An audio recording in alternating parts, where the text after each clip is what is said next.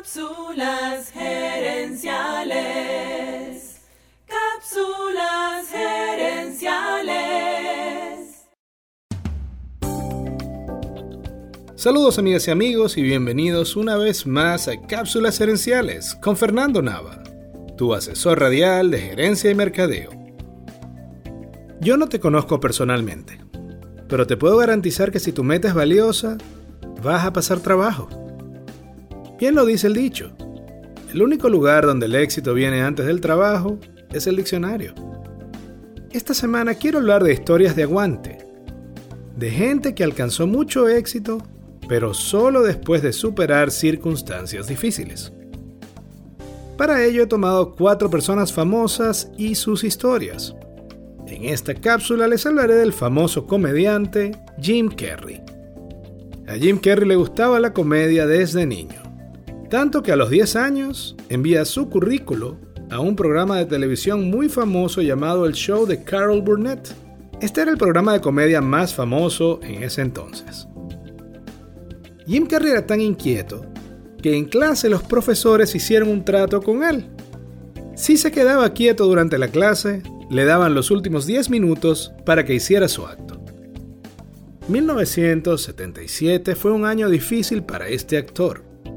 Jim Carrey tenía entonces 15 años y su padre pierde el trabajo, lo que hace que la familia entre en una severa crisis económica. Además, la madre del comediante cae enferma por varios meses. Durante esta enfermedad, Jim Carrey le contaba chistes para animarla. También es en 1977 cuando un quinceañero Jim Carrey hace su primer show en un club de comedia.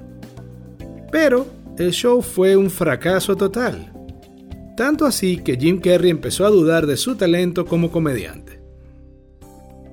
Al año siguiente la familia continuaba en crisis financiera, así que Jim Carrey, entonces de 16 años, deja el colegio para trabajar tiempo completo como bedel en una fábrica.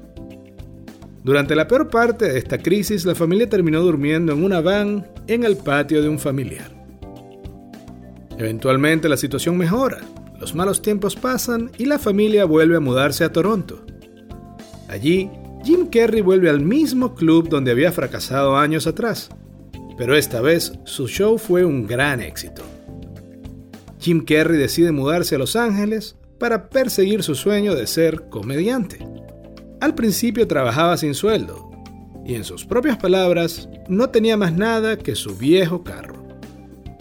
En las noches se iba en su viejo auto a Mulholland Drive, la urbanización donde vivían los actores y directores ricos y famosos de Hollywood.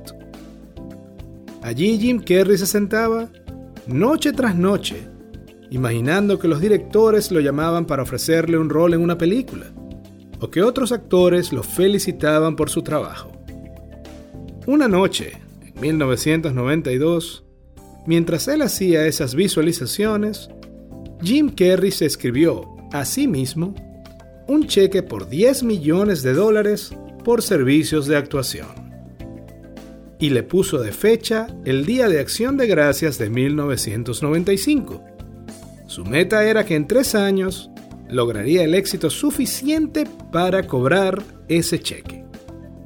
Durante los siguientes tres años siguió trabajando y avanzando en su carrera. Él mantuvo ese cheque consigo dentro de su cartera y lo miraba todos los días para darse ánimo y superar los obstáculos. En 1994 graba Ace Ventura, su primera película famosa, y luego el mismo año graba La Máscara. Estas dos películas lo hacen famoso, y el año siguiente, 1995, pocos días antes del Día de Acción de Gracias, recibe una llamada donde le ofrecen 10 millones de dólares para grabar Dumb and Dumber. Él se escribió un cheque a sí mismo, pero a mi parecer, ahí habían dos personas, el Jim Carrey de 1992 y el Jim Carrey de 1995. Para mí, esta historia es un hermoso recordatorio de que alcanzar tus metas es importante, no tanto por la meta en sí misma, sino por la persona en la que te tienes que convertir para lograr la meta. Amigas y amigos, gracias por su atención. Cápsulas Herenciales es para ustedes. Así que si quieres sugerir un tema para discutir aquí en el programa, envíanos un mensaje a Cápsulas Herenciales en Facebook o Instagram. Seguiremos esta conversación en la próxima edición de Cápsulas Herenciales. Hasta entonces recuerda, tu éxito lo construyes con acciones, no con ilusiones.